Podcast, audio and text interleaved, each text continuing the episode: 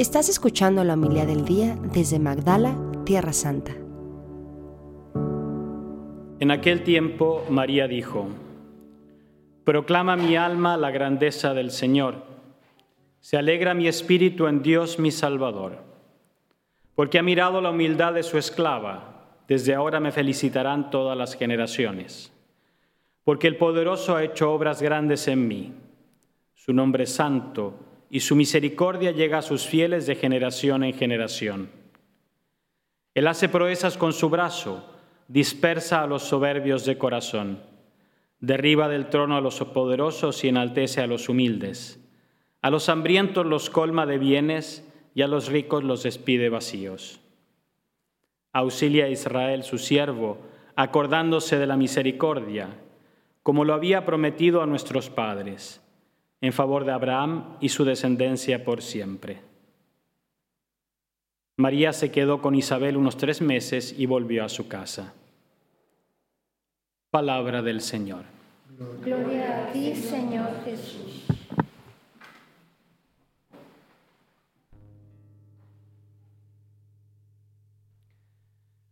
Menos mal que en los tiempos primer siglo no existía el copyright, sino a la pobre Virgen la habrían acusado de plagio. Porque si leemos el Salmo, que es el canto de Ana, es prácticamente el mismo contenido que el Magnificat de la Virgen. Claro, no es que María después dijo, ah, tengo que rezar una oración, y sacó de su evangelio y se puso a recitar. Obviamente, llevaba, yo creo que cada mujer de Israel en ese tiempo tenía este canto de Ana en su corazón. Porque el sueño de una mujer israelita en ese tiempo era ser la madre del Mesías. Y claro, cuando María, un poco como después de un tiempo, a veces tenemos gracias tan grandes ¿no? como los que vienen aquí peregrinos a Tierra Santa. No es que inmediatamente me doy cuenta de lo que viví. Hace unos, unas semanas me tocó dar una, clase a unos alumnos de un colegio en Santiago de Chile. Y una preguntaba, Padre, ¿qué se siente ser sacerdote en Tierra Santa? Y dije, cálmate, que llevo solo cinco meses aquí. ¿no? Entonces, como que Dios va trabajando en lo profundo del alma y de repente como que, no sé, como se dice en tiempos, se dice acá el 20, ¿no? Y claro, María recibe el anuncio, parte a visitar y ya se encuentra con Isabel como que la hace sacar fuera lo que llevaba dentro. Imagínense, recibe aquí, a, bueno, unos 50 kilómetros aquí en Nazaret, el mensaje del ángel que le un poco la deja media aturdida. Tiene todo un viaje casi de una semana de camino hasta Ain Karein, hasta que estuvimos la semana pasada ahí, ¿no? A saludar, a visitar a su, a su prima Isabel, para meditar qué es lo que hizo Dios y cómo habrá ido cantando interiormente este mensaje, este canto de Ana, hasta que al final ya no puede y ya lo, lo saca fuera. Para mí es una gracia que Dios me haya querido donar este Evangelio cada vez que yo celebre mi aniversario de ordenación. Y cada vez que celebro mi cumpleaños, me pone el Evangelio de la Anunciación. Entonces, Dios como que va completando ¿no? el círculo. ¿no? Me llamó a la vida el día de la Anunciación, el 25 de marzo. Bueno, mi bautizo también fue en una fiesta mariana, el 5 de agosto. Y me llamó al sacerdocio un día en que se recuerda este Magnificat. Y como que ya casi me, me dice, bueno, ya te lo dejo aquí para que cada año recuerdes las grandezas que ha hecho Dios. Nunca me había detenido en la primera lectura.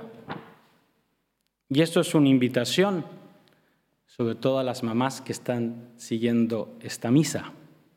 ¿Mm? Está Ana, que era estéril, que recibe el don de un hijo y que con generosidad lo ofrece al Señor. ¿Cuántas veces, tristemente, son los papás, las mamás, las que impiden la vocación de un hijo? Y aquí tenemos un ejemplo de una madre que ofrece a su hijo, y sabemos que Samuel fue uno de los grandes jueces de Israel, ¿no? el que ungió a David como rey. Entonces, a veces no sabemos el plan. Y no es que yo quiera comparar a mi mamá con Ana ni con la Virgen María, pero quisiera leerles un texto que les pueda ayudar, que siempre me lo, escribió, no sé si para mi ordinación o alguna vez que yo le pedí que escribiera algo, que pensaba de mi ordenación. Y ella escribió esto. Buscando a Dios, empecé a amarlo y a saberme amada por Él. Tan amada que tocó mi puerta. Dijo que sí, que necesitaba a mi hijo.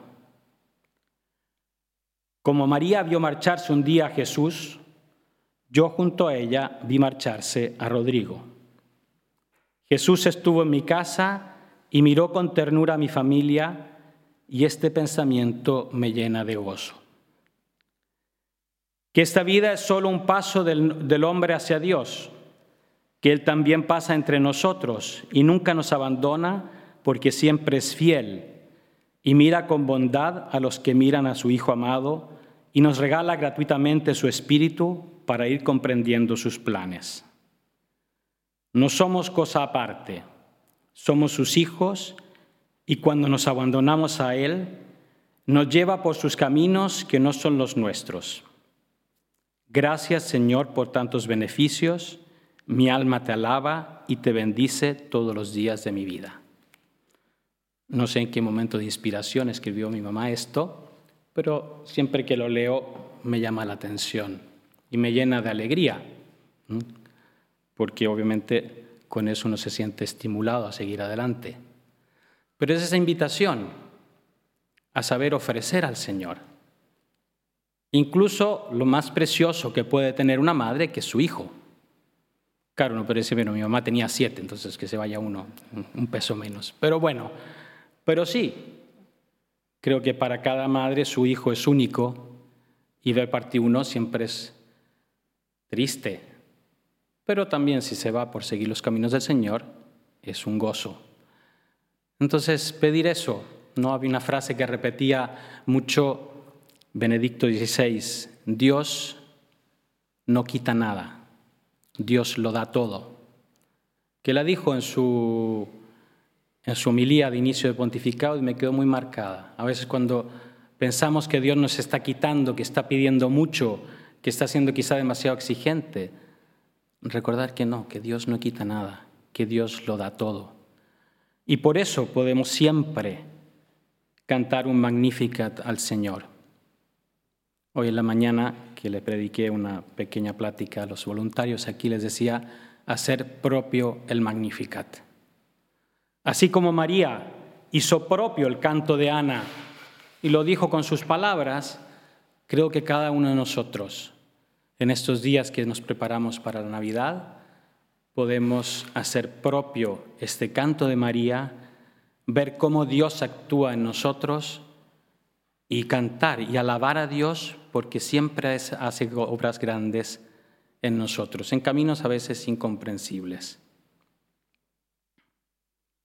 Oggi, anniversario della mia ordinazione, Dio mi ha donato la grazia di avere sempre in questo giorno il Vangelo del Magnificat della Madonna.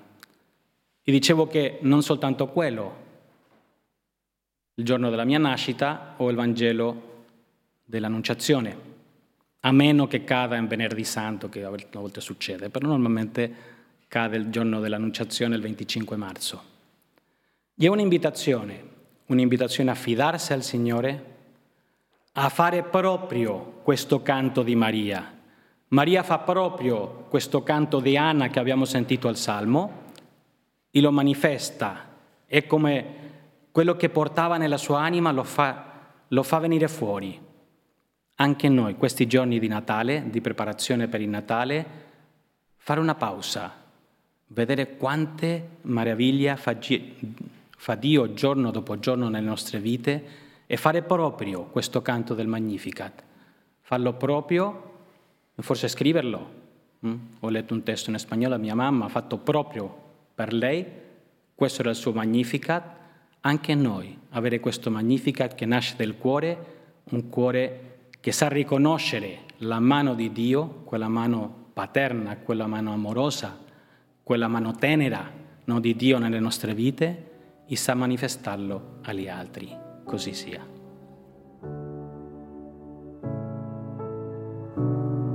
Muchas gracias por escucharnos. Si quieres conocer más acerca de Magdala, síguenos en YouTube y Facebook.